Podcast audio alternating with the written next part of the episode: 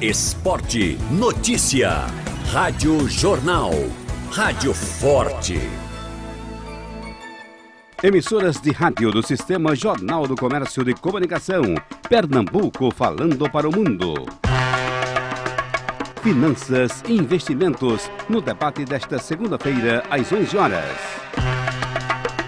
Poupança, Tesouro Direto, CDB, Título de Capitalização, Bolsa de Valores, as aplicações do passado e as possibilidades de agora. Onde e como investir em tempos de juros baixos. Finanças e investimentos no debate desta segunda-feira às 11 horas.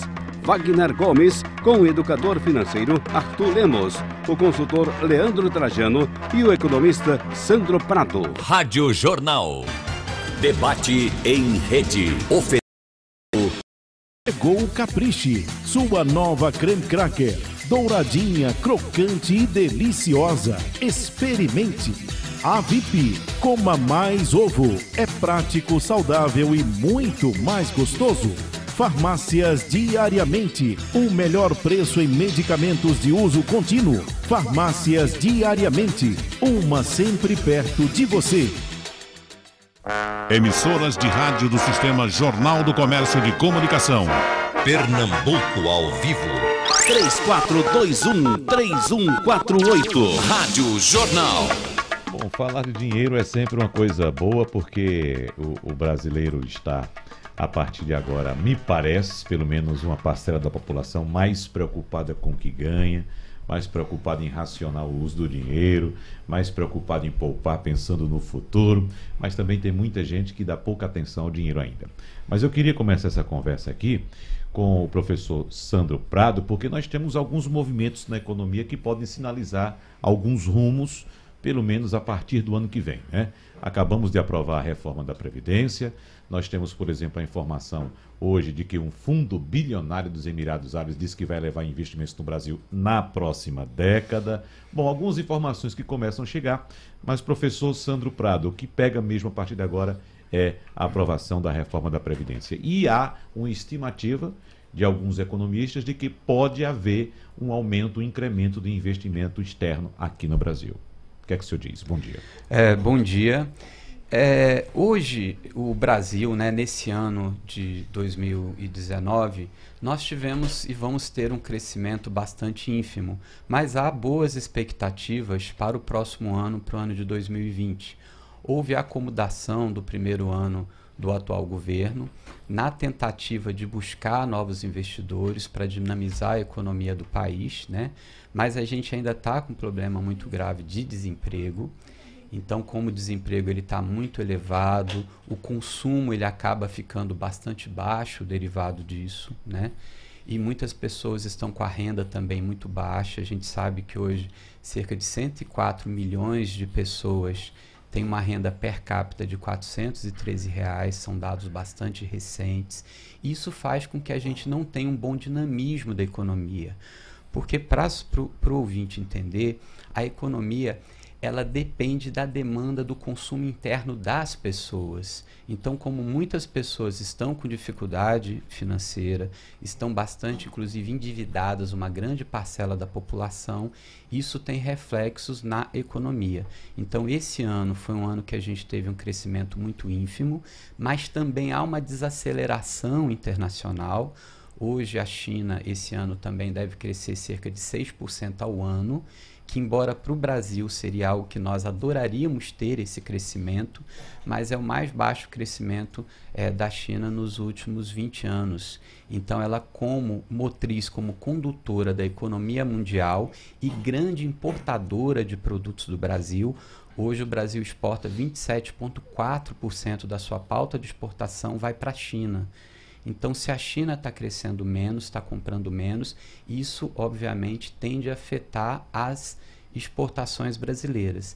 Então, basicamente, para a gente crescer, ou é derivado de exportações ou é derivado do consumo interno. O consumo interno está muito baixo, né?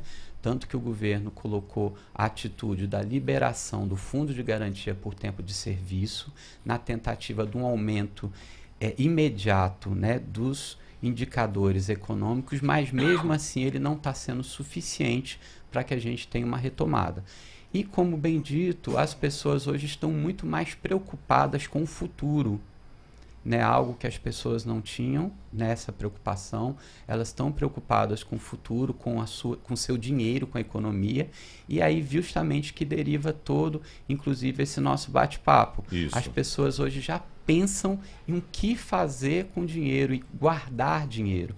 Então, o brasileiro que não tinha essa preocupação no passado, ele passa a ter hoje uma preocupação muito forte em economizar para o futuro. Uhum. E derivado disso são as expectativas em relação à reforma da Previdência. Enquanto aparentemente para o Estado isso é positivo, afinal de contas, dentro de política fiscal, o governo vai gastar menos, mas isso é péssimo para as pessoas porque as pessoas vão se aposentar muito mais tarde. Inclusive, um item que a gente tem que observar na reforma da Previdência é que todos os brasileiros vão se aposentar com um, uma remuneração muito mais baixa do que ele acredita que vai. Então, o novo sistema, para você aposentar com o máximo, você teria que contribuir durante 40 anos pelo teto. Né? Então, esse teto você teria que já começar, digamos, com 25 anos o homem, ganhando bem, ganhando hoje mais de 6 mil reais, para poder estar tá pagando o teto do INSS para ter uma aposentadoria de cinco, cerca de R$ 5.900. Uhum. Então, o que vai acontecer no Brasil é uma experiência muito parecida com a experiência chilena, de nós termos muito aposentados que vão estar ganhando pouco. Então, essas pessoas tendem a ficar mais no mercado de trabalho para não reduzir a renda. Então, assim, a gente tem que pensar que algumas medidas que são positivas no presente, elas podem prejudicar muito a economia do país no futuro, principalmente para o cidadão. Então, claro que a gente tem a preocupação nos bons números do Estado, mas a gente não pode esquecer que a economia ela é feita para que as pessoas vivam bem. Se as pessoas não estiverem vivendo bem, se as pessoas não estiverem conseguindo gastar é, o suficiente para suprir as suas despesas, significa que há algo errado. Então, significa também que as pessoas, os trabalhadores, vão ter que se preocupar ainda mais com o futuro e a partir de agora, não é isso, Arthur Lemos? Porque uh, uh, há necessidade de que o brasileiro pense mais no seu futuro e há necessidade cada vez mais presente de que o brasileiro pense ou se organize ou organize suas contas a partir de agora, pensando nesse cenário que o professor Sandro Lemos acabou de passar.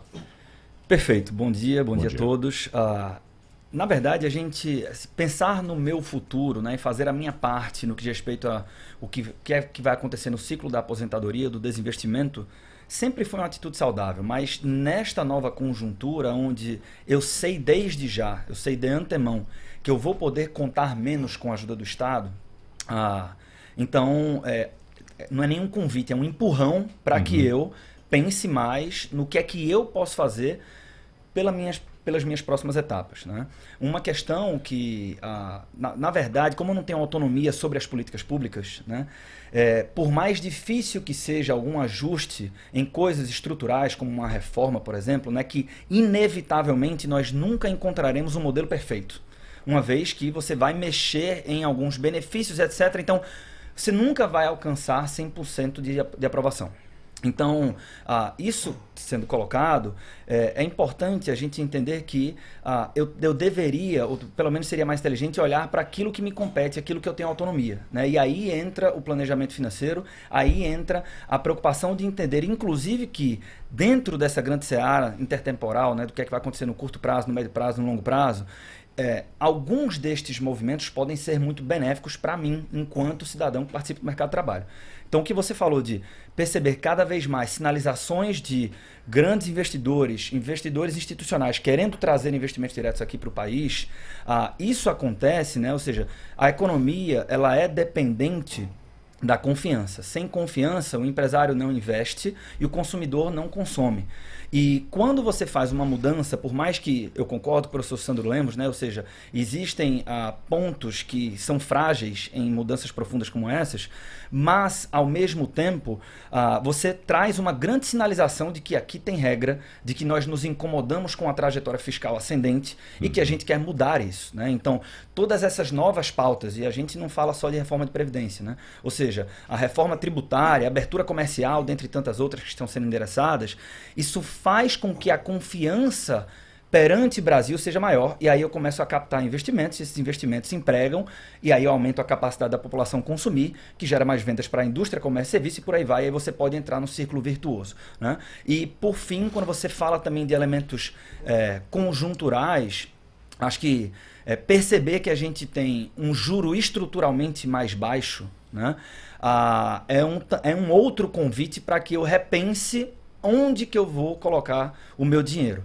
Né? Então, fazer o dever de casa, isso é função né, de todo mundo que pode fazer isso. Evidente que a gente sabe que na vida real tem, tem situações e tem realidades que é muito difícil você pensar em poupar, né? a gente sabe disso. Mas para aqueles que conseguem a simplesmente direcionar a meu esforço de poupança para a caderneta de poupança, como a gente fez durante muito tempo, passa a ser ainda mais ineficiente e quando a gente olha pro, sobre o ponto de vista conjuntural hoje, em especial para a taxa de juros, a gente tem um outro convite para que uhum. o brasileiro conheça a renda variável. Certo, muito bem. Agora, Leandro Trajando, falar em poupança, falar em aposentadoria, falar em consumo é falar também no que se conhece muito hoje em dia, um, um, termo muito difundido, que é educação financeira. Né?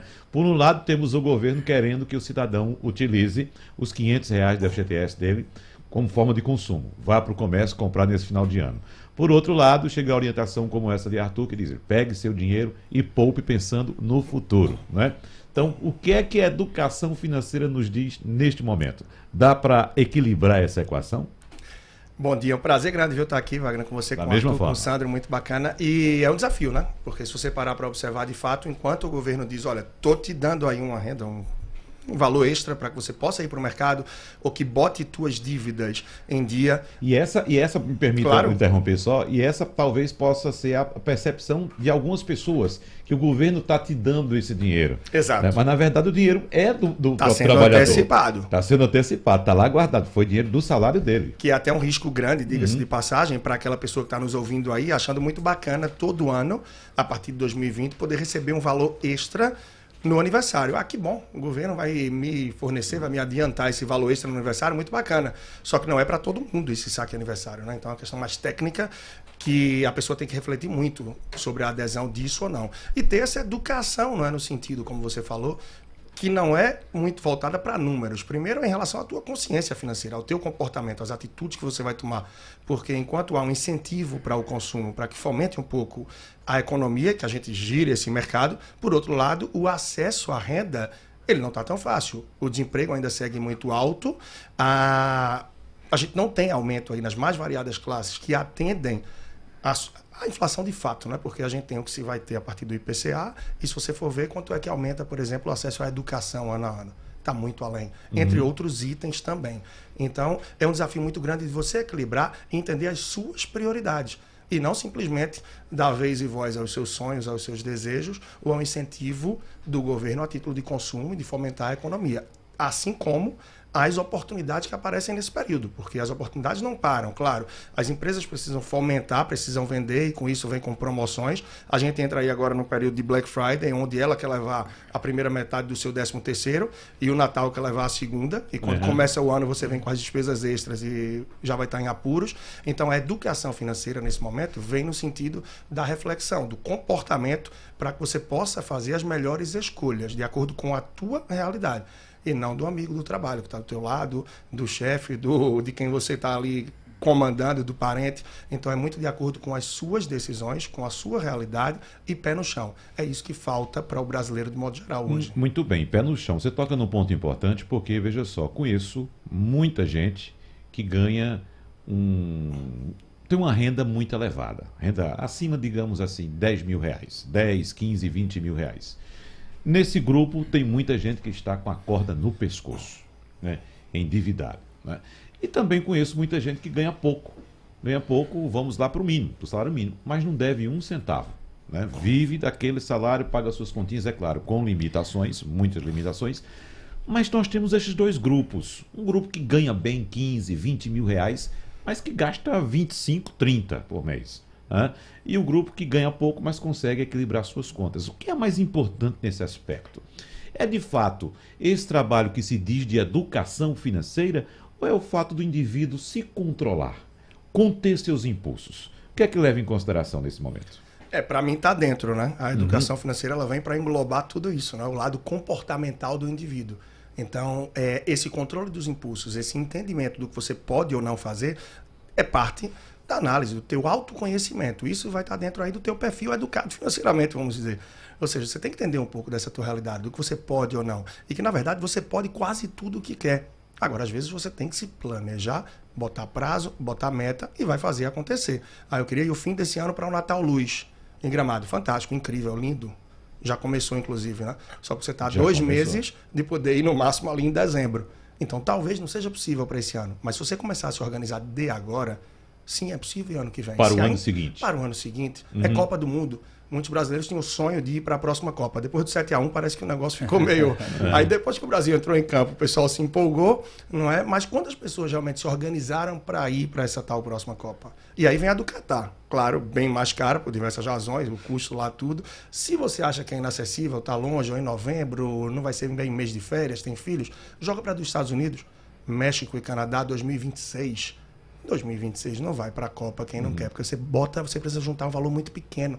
Então, quando você junta a recorrência, a consistência na educação do prazo e você fazer aqueles aportes, então você vai ter o prazo ao favor. Com o prazo ao teu lado, você vai poder fazer aportes bem menores. E você investindo da melhor forma, você vai conseguir fazer com que aquele montante também cresça de uma forma mais acelerada, mais bacana. Né? O nome disso é planejamento, né? É, é, eu, eu, tenho um adendo aqui ao que o Leandro falou. Uhum. Eu, eu, concordo demais com ele. Né? Ou seja, não adianta, de fato, você. Ah, você falou de 10 mil, né? Às vezes tem gente que com a renda média mensal líquida de 50 mil reais ou mais que está em apuros. É. Né? Isso acontece. Coisa, né? uhum. ah, e, e, a gente sabe que acontece, né, Leandro? Que a gente faz consultoria financeira e a gente encontra casos assim. A gente pensa que não, mas é mais comum do que nós imaginamos. É, o único cuidado aqui, tá, Wagner, é a gente não cair na impressão de que então não importa muito o que eu ganho, importa sim como eu administro meus gastos. No mundo que nós vivemos, importa sim. As duas coisas são importantes. Então é evidente que de nada adianta eu ter uma renda duas, três, quatro vezes maior do que a que eu tenho hoje, se eu for totalmente desorganizado. Mas ninguém diz que você precisa ser desorganizado.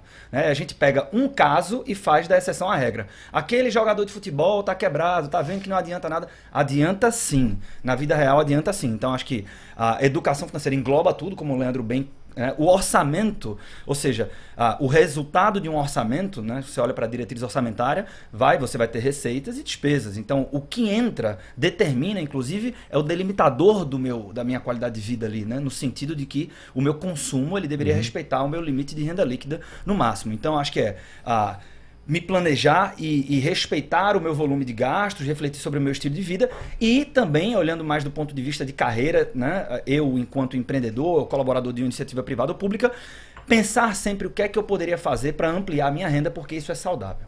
É. Interessante que eu peguei um dado essa semana, professor Sandro, uh, que aponta um percentual relativamente alto de jogadores da, da NFL dos Estados Unidos, uh, a, a Liga de Futebol Americano, ganham fortunas enquanto jovens e uh, em determinado tempo na vida, na aposentadoria, pedem falência. Nos Estados Unidos, o, a pessoa física uhum. pode pedir falência. Mas como é que o cidadão, o indivíduo que ganhou tanto dinheiro na vida, chega na aposentadoria sem dinheiro? Isso acontece e acontece muito porque você se acostuma com um padrão de renda muito alto e você acaba tendo gastos exorbitantes.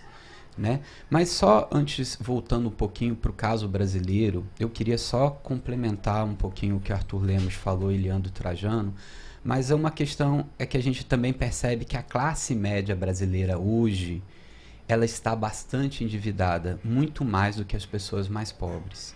Mas isso é derivado de algumas mudanças também conjunturais que é importante a gente pontuar. Então, por exemplo, a questão da saúde né? Há 20 anos atrás, a maioria da classe média utilizava de serviços do INSS, do antigo NPS, do antigo SUS.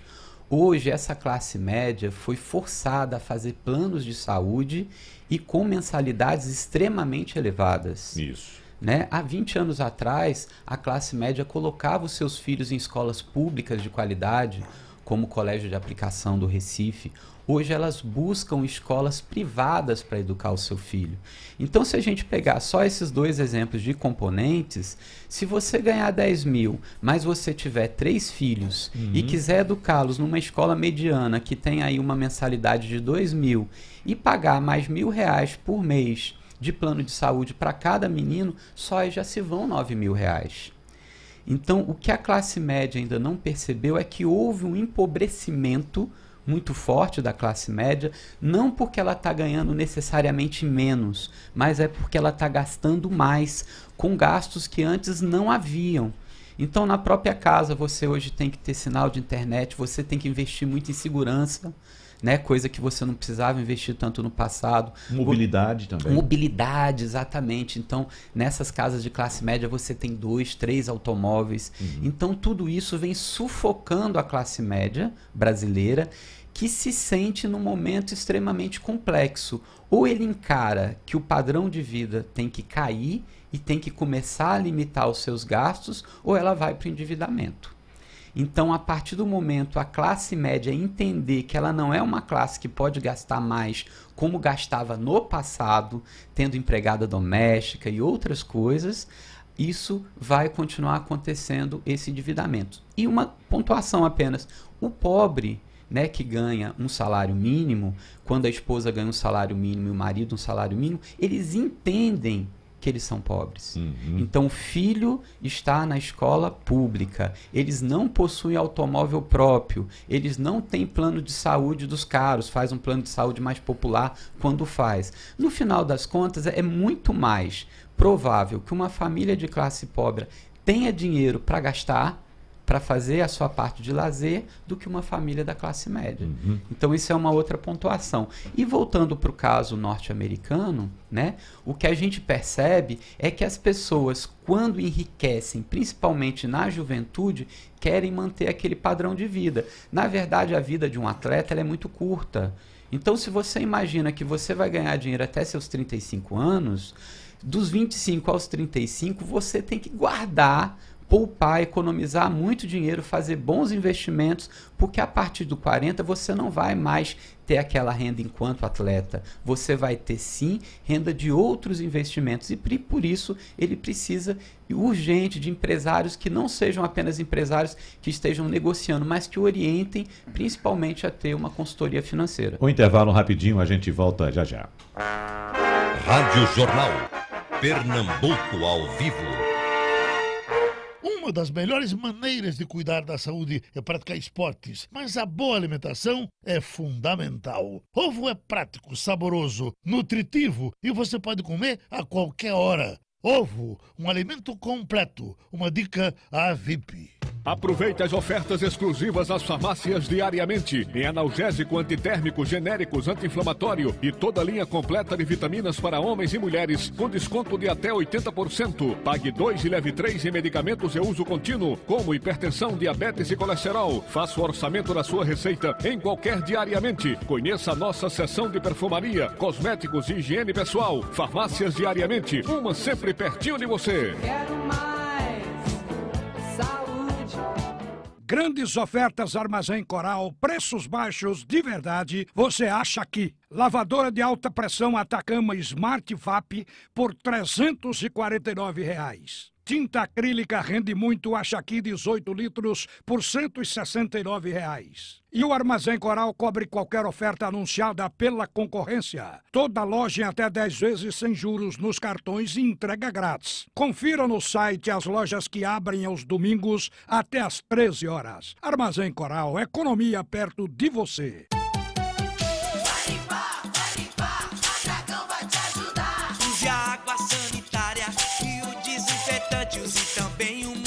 Use a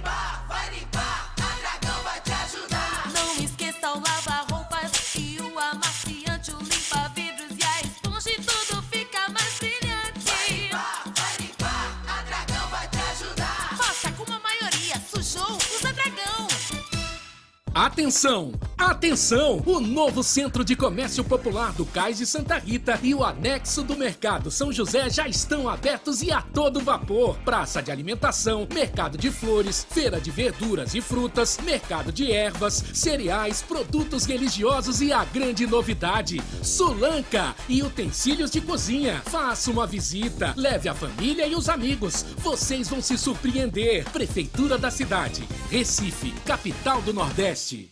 Benefício duplo Fiore Jeep. O melhor preço do ano e a primeira parcela em 2020. Jeep Renegade Sport automático de 89.990 por 77.990 e financiamento com primeira parcela em 2020. E só na Fiore Jeep. Jeep Compass a partir de 99.990 com taxa zero, bônus de até 12 mil e IPVA grátis. Ofertas para pessoa jurídica e produtor rural. Jeep é na Fiore, Afogados e Agamenon. No trânsito dê sentido à vida. 45 anos do Centro Hospitalar Albert Sabin. Caminhando para o futuro. Com nova urgência 24 horas. Agora com serviços em ortopedia e traumatologia. Equipe e estrutura com tudo o que a sua saúde merece. Para mais informações, ligue 3131 7400. Hospital Albert Sabin.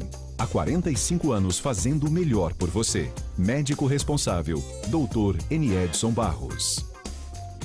Você sabia que só o leite materno é o alimento mais completo que o ovo? Ovo é prático, saboroso, nutritivo e você pode comer a qualquer hora. Ovo, um alimento completo. Uma dica AVP.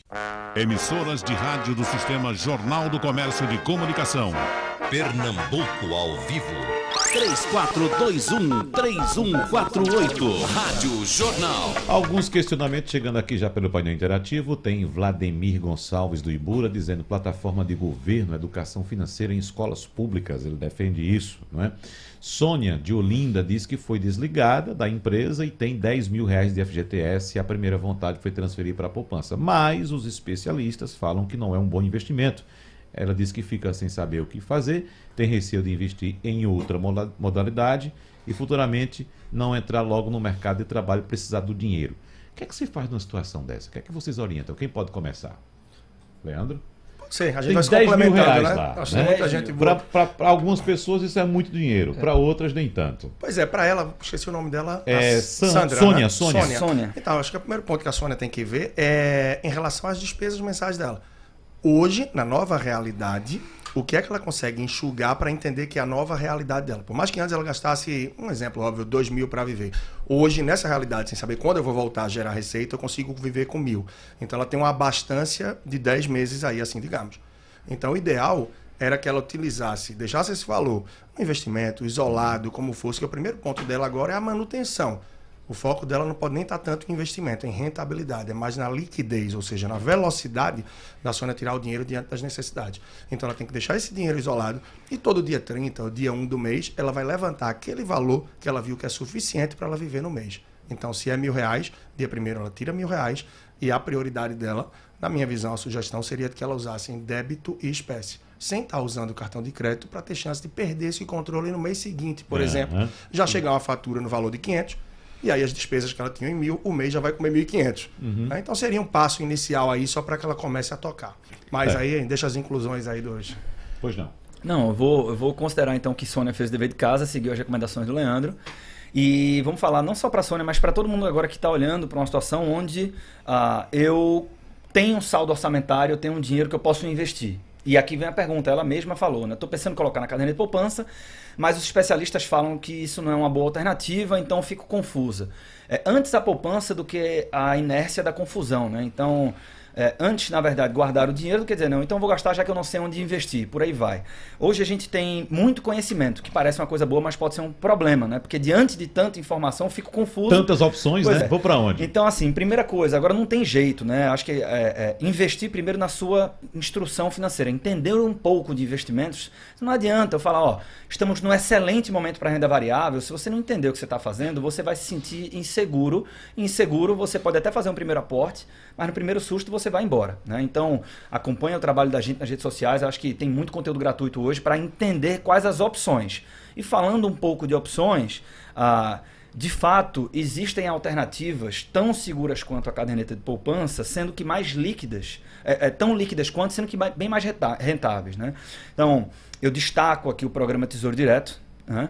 E, se houver espaço, eu acredito que vale ah, ah, evidenciar que nós estamos em um excelente momento, do meu ponto de vista, analisando ah, as questões conjunturais e até estruturais, como já falei, para direcionar parte do meu dinheiro para a renda variável, em destaque aqui os investimentos em ações. Em ações. Professor Sandro Prado. É, esse caso de Sônia, ele é bastante emblemático. É, hoje a população, ela está perdida. Grande parte da população que tem... Só um minutinho, professor, por favor. Nós estamos nos referindo a Sônia, mas Sônia a gente pode utilizar somente como modelo, que tem muita gente nessa Isso, mesma isso. questão. Muita Não é gente, isso? exatamente.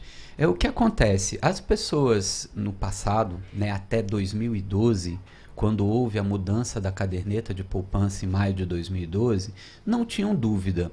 A partir do momento que sobrasse algum dinheiro, colocariam nessa aplicação, nessa modalidade chamada de caderneta de poupança, tanto pela sua segurança, né, como é, seria o investimento que as pessoas estavam acostumados. Acontece que o governo ele fez uma mudança no cálculo da rentabilidade da caderneta de poupança, que quando a taxa de juros Selic tivesse é, mais baixa, ela não remunera- remuneraria como a caderneta de poupança antigo, antiga. Então, só para se ter uma ideia, hoje, garantido pela regra antiga, nós teríamos no mínimo 0,5 ao mês de rendimento da caderneta de poupança, o que daria 6,17 ao ano. Só que o que acontece na prática é que a nova caderneta de poupança no ano ela está rendendo quase que metade disso. Então as pessoas ficaram perdidas. Ora, o único investimento que eu conhecia, que era a caderneta de poupança, agora os especialistas dizem que é um dos piores investimentos que a gente tem. Sim, é um dos piores investimentos quando você vai pensar nos juros. Porém, a partir do momento que você não sabe, você não tem habilidade com outros investimentos, é melhor você deixar na poupança do que acabar arriscando sem ter conhecimento. Então, como bem dito, o Tesouro Direto, a LCI, a LCA, outras formas de investimento, hoje elas rendem mais do que a nova caderneta de poupança, mas rendem menos do que a antiga caderneta de poupança. Então, foi justamente essa estratégia de política monetária que nós tivemos no governo anterior para ter uma despoupança para as pessoas consumirem, que hoje, exatamente quando nós estamos com a taxa de juros Selic mais baixa dos últimos tempos, é que justamente essa pessoa está sentindo. Poxa, a única coisa que eu conhecia, se eu tenho pouco dinheiro sobrando, era poupança. E se eu tenho muito, eu investi em imóveis. E justamente são os dois piores investimentos. Uhum. Então é normal ela ficar perdida, mas uma coisa muito bem dita por Arthur e por Leandro, ela precisa aprender antes de qualquer coisa, ela precisa de aprender, de entender um pouco mais sobre investimentos para usar.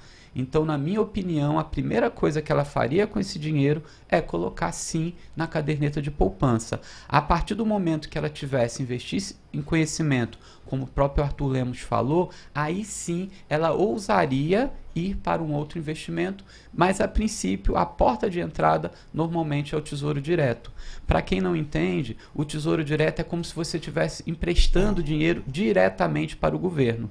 Então ele remunera um pouco melhor que a poupança quando você está comprando esses títulos de dívida pública. Ele tem uma certa segurança, um pouco menos do que a poupança, mas ele é minimamente seguro. Mas só para recordar, nenhum investimento ele é totalmente seguro. Por isso que também a gente tem que ver os riscos do investimento, como é o caso da renda variável. Hoje nós temos mais de um milhão de CPFs no Brasil que já investem na bolsa de valores, né, que investem em ações, em debêntures e outros investimentos, só que a maioria está fazendo isso de forma direta. Não é através de um clube de investimento, num fundo de investimento. Então é muito complicado porque essas pessoas que investem diretamente às vezes têm pouco conhecimento. E a bolsa de valores, a renda variável, você tanto pode ganhar dinheiro como perder. Então, quando você está comprando uma ação, o que ela lhe dá anualmente são os dividendos. Isso pode variar um pouco para menos, um pouco para mais, mas você não perderia muito. O problema é que você pode comprar um lote de ações, por exemplo, por 500 reais e daqui a um ano ela está valendo 300. E a pessoa ficar apavorada, não saber o que fazer, vender no momento errado, não é algo que tem liquidez. Então, para a pessoa entrar nesses investimentos, ela precisa procurar um especialista. E é preciso ter muito cuidado no que os especialistas chamam de efeito manada, né? A bolsa está subindo, aí corre todo mundo para a bolsa. Está subindo, está ganhando dinheiro, mas é bom lembrar que quando está subindo, está bem próximo de começar a cair. Não é isso? Então tem que ter Exatamente. muito cuidado. E outra coisa, a respeito de informação, há muita informação hoje no mercado e há muita gente buscando informação a respeito de investimentos. E a gente pode observar os movimentos crescendo nas mídias sociais. Ah, Leandro e Arthur estão aqui como prova disso, né, que vocês têm muitos seguidores nas mídias sociais. Mas há ta- muita informação também, e isso, Arthur, pode até chegar a confundir as pessoas, né? Eu vou para onde?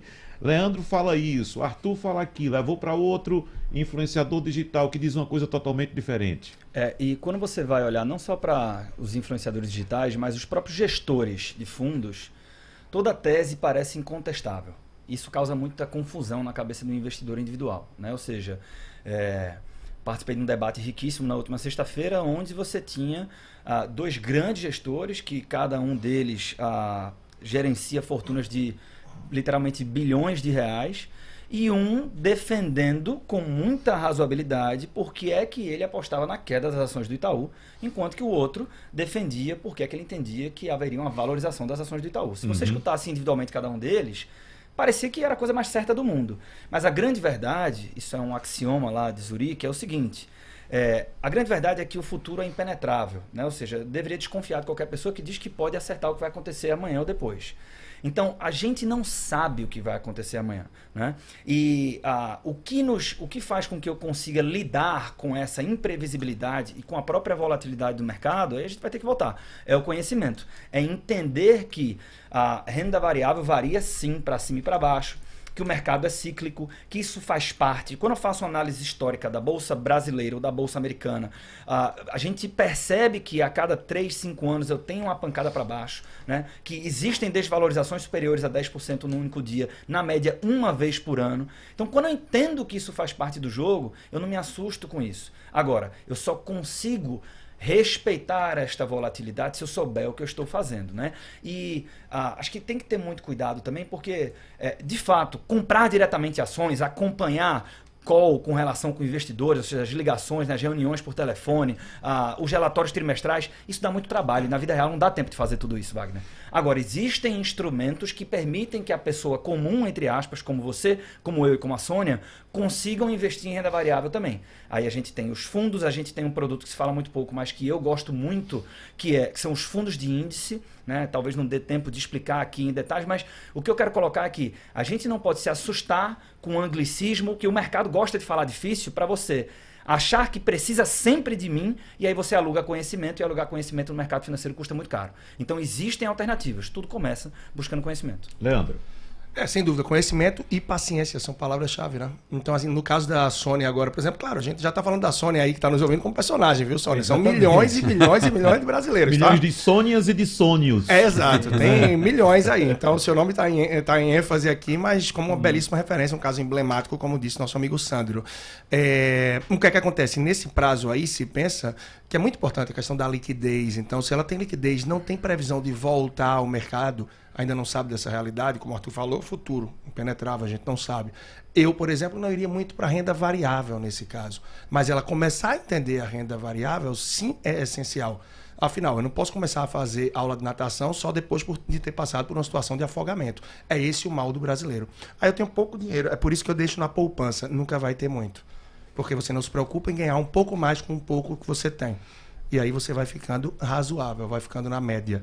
Se você começa a investir em conhecimento, a entender um pouco melhor, a gente tem os fundos de índice, que são os ETFs, a gente tem fundos de ações, a gente tem vários produtos que você não precisa necessariamente entrar e aderir a esse efeito manada, comprando, comprando as ações que você está escutando falar. Mas você pode ir explorando essas informações e criando um pouco dos, dos teus conceitos, do teu conhecimento.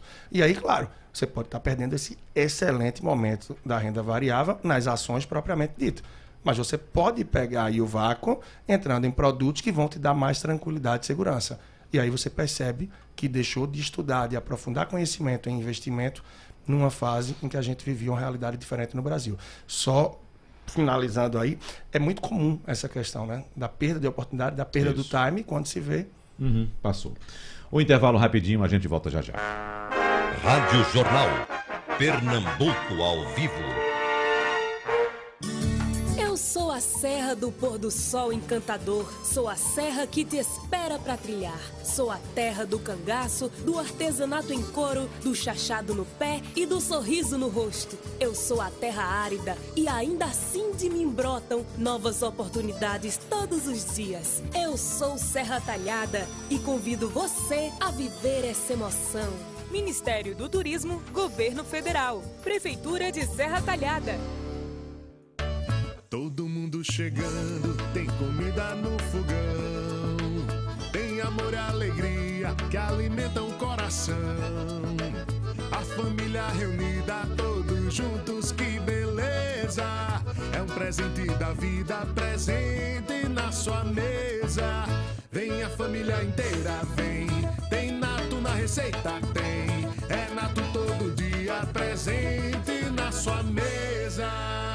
Uma boa escola pode transformar o futuro dos seus alunos. Mas quantos vão seguir a profissão dos sonhos? Se depender da gente, todos. Por isso, a prova do SAEB é tão importante. Ela ajuda o Ministério da Educação a saber como anda a qualidade da educação básica no país e o que precisa melhorar. As provas serão de 21 de outubro a 1 de novembro. Mais informações em inep.gov.br.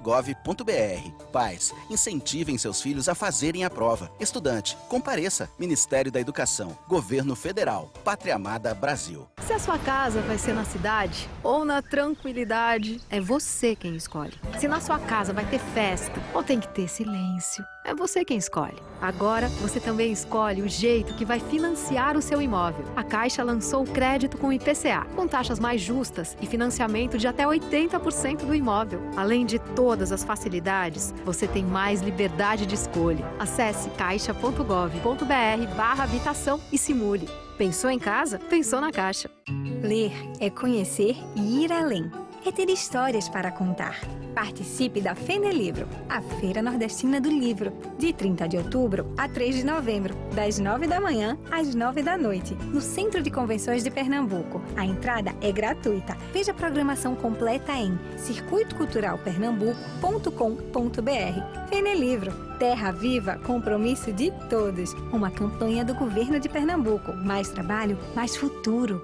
Tudo que a Caprice faz é show. Por exemplo, a Mamamia. Mamamia é o biscoito salgado supremo da Caprice. Não tem nada igual. Essa é saborosa mesmo, viu? E não tem nada igual. É sequinha, leve, derrete na boca. Experimente Mamamia, a tradicional, integral. E a novidade, Mamamia Gergelim. Mamamia é da Caprice. Gostosa, com sabor amanteigado e dourada na medida certa.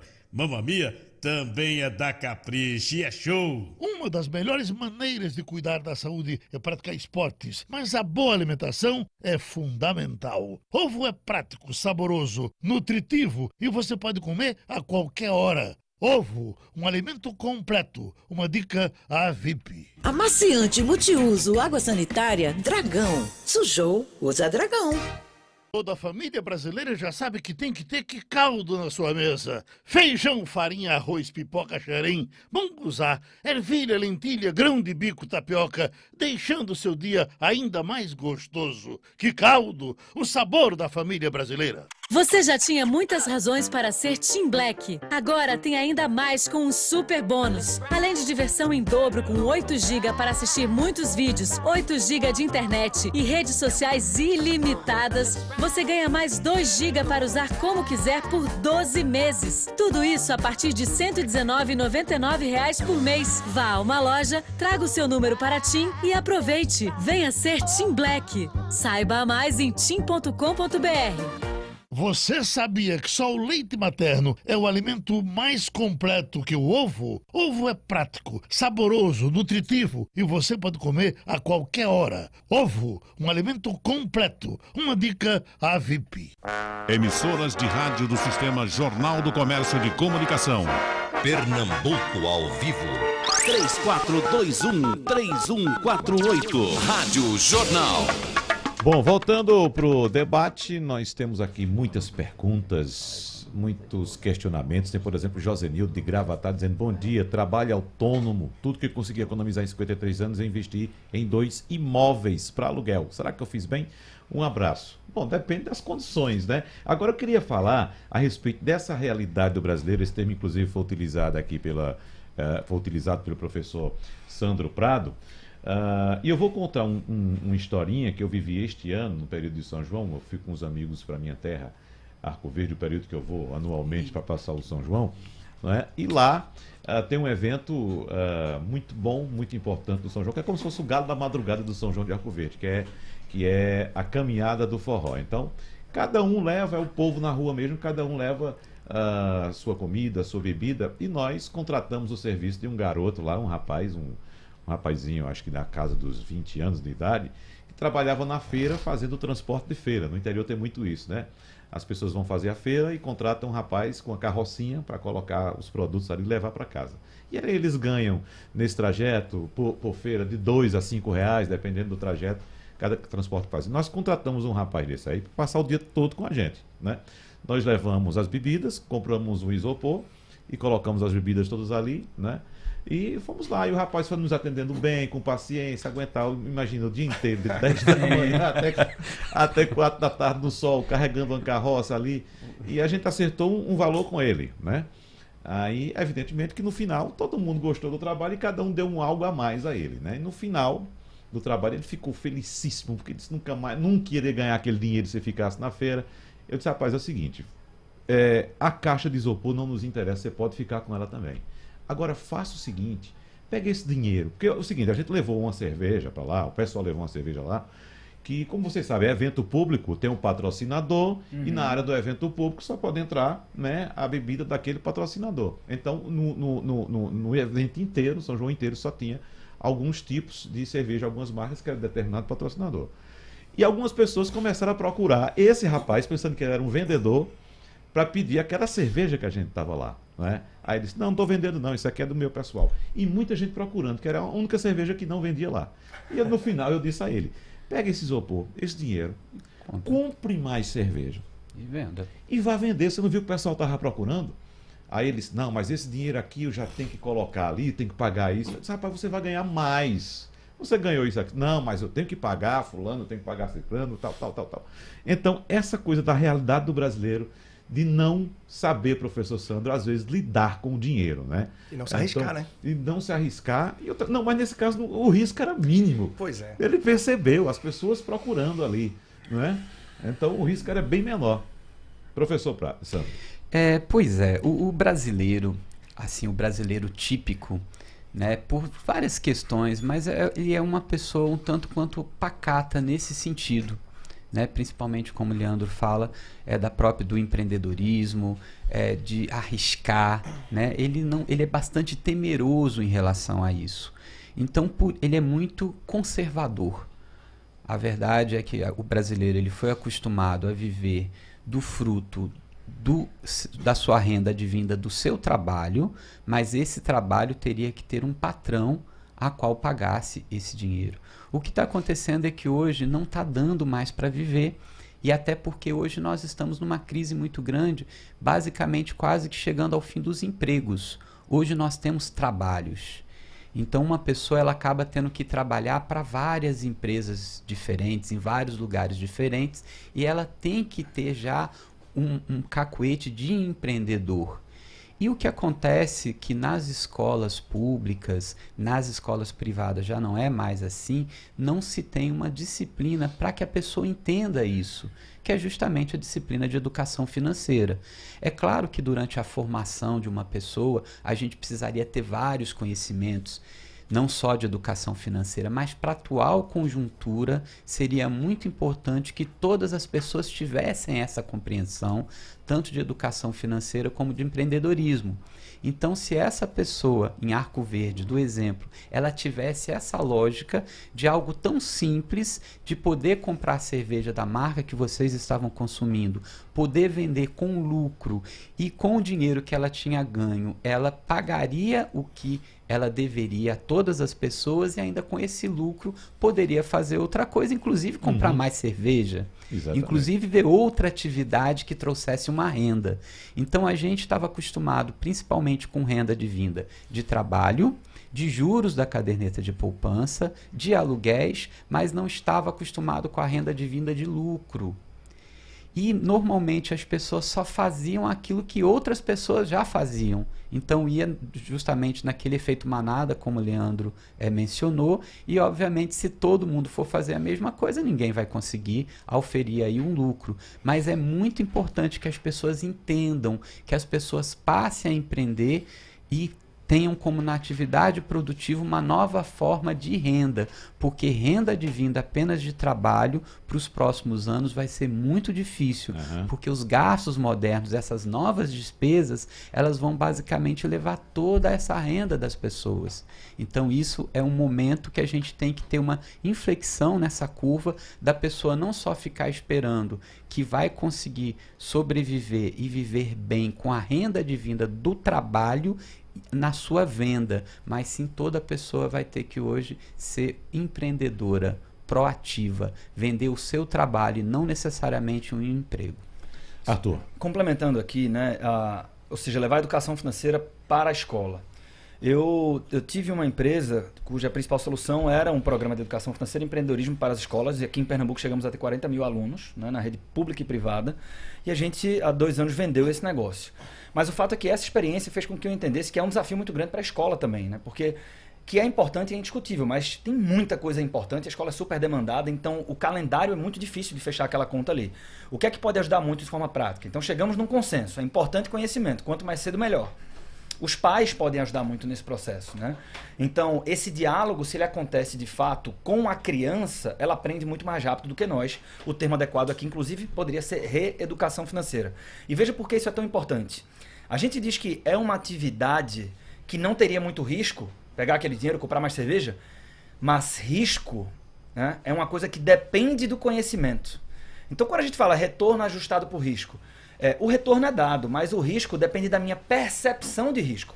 Algo pode não parecer arriscado para mim, pode parecer arriscado para você. E o que é que determina se eu enxergo mais ou menos risco numa atividade? Conhecimento.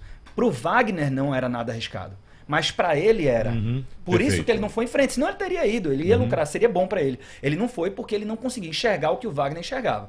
Então, é, isso só vem com conhecimento, né? Inclusive, a, a, atendi uma pessoa na semana passada que ela me disse o seguinte: eu vou investir em ações porque eu sou muito conservador. Isso vai de encontro com a opinião pública na média, porque me parece que ações é uma coisa arrojada, é agressiva, tal. Então, quando você estuda mais no mercado financeiro, você começa a entender que coisas como caderneta de poupança podem ser muito arriscadas e coisas como investimentos em ações não. Que a risco não é volatilidade, é perder capital. Né? Então, a- o, o conhecimento que vai determinar a minha percepção de risco, e por isso que é tão importante o que o professor Sandro colocou. Deixa eu aproveitar esse restinho de tempo que eh, nos falta. A Sônia está dizendo aqui, olha, dizendo que é seguidora sua no Instagram, viu, Leandro? E mais tem muita gente perguntando aqui a respeito de imóveis. Veja como a cabeça do brasileiro ainda é conservadora em termos de investimento, né?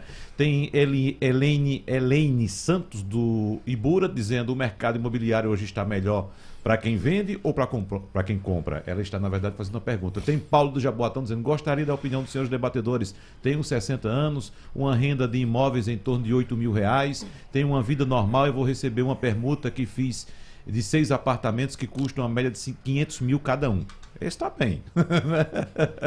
então vamos lá. Pergunta se vale a pena vender um para entrar em um grupo de investidores ou não.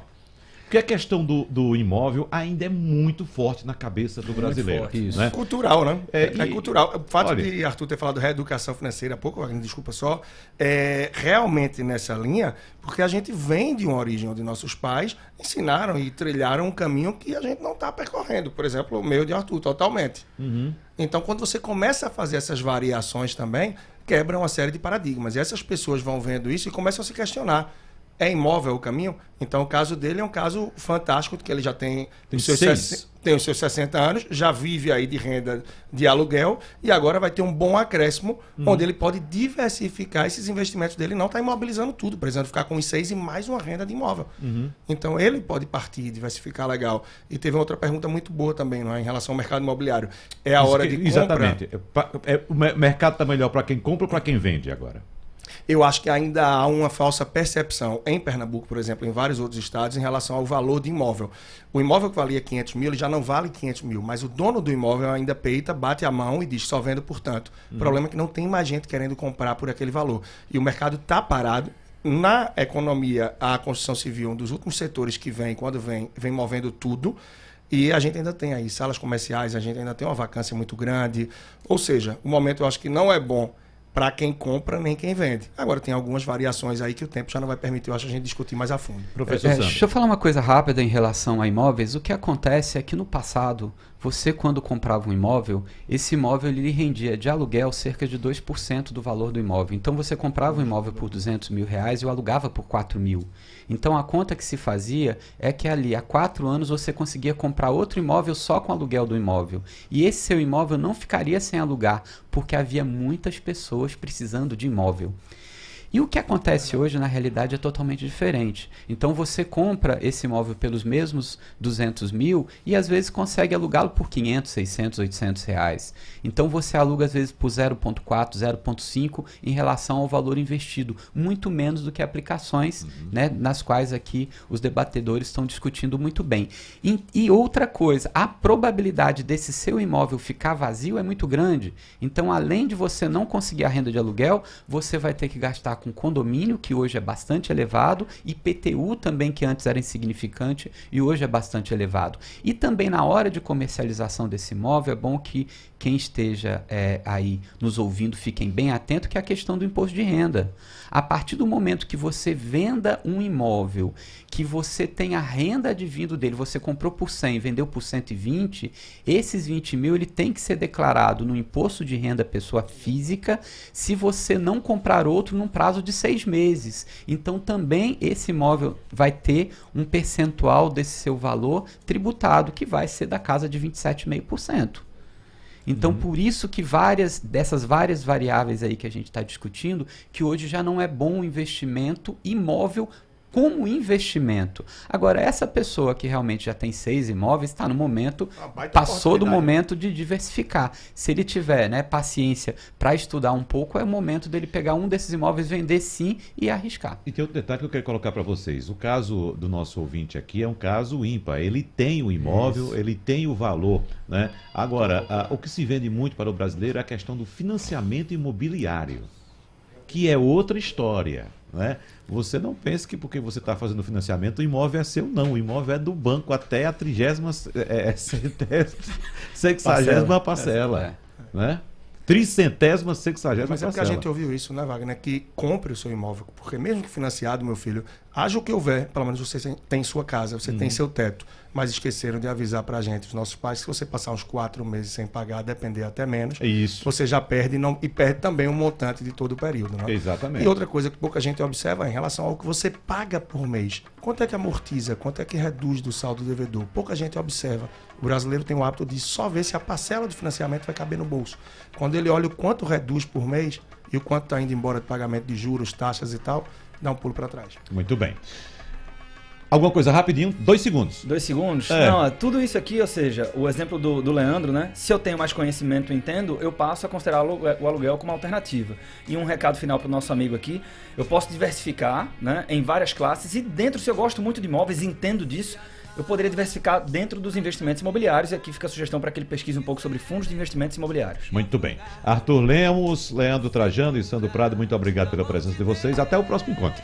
Um abraço. Vamos lá. Até o próximo.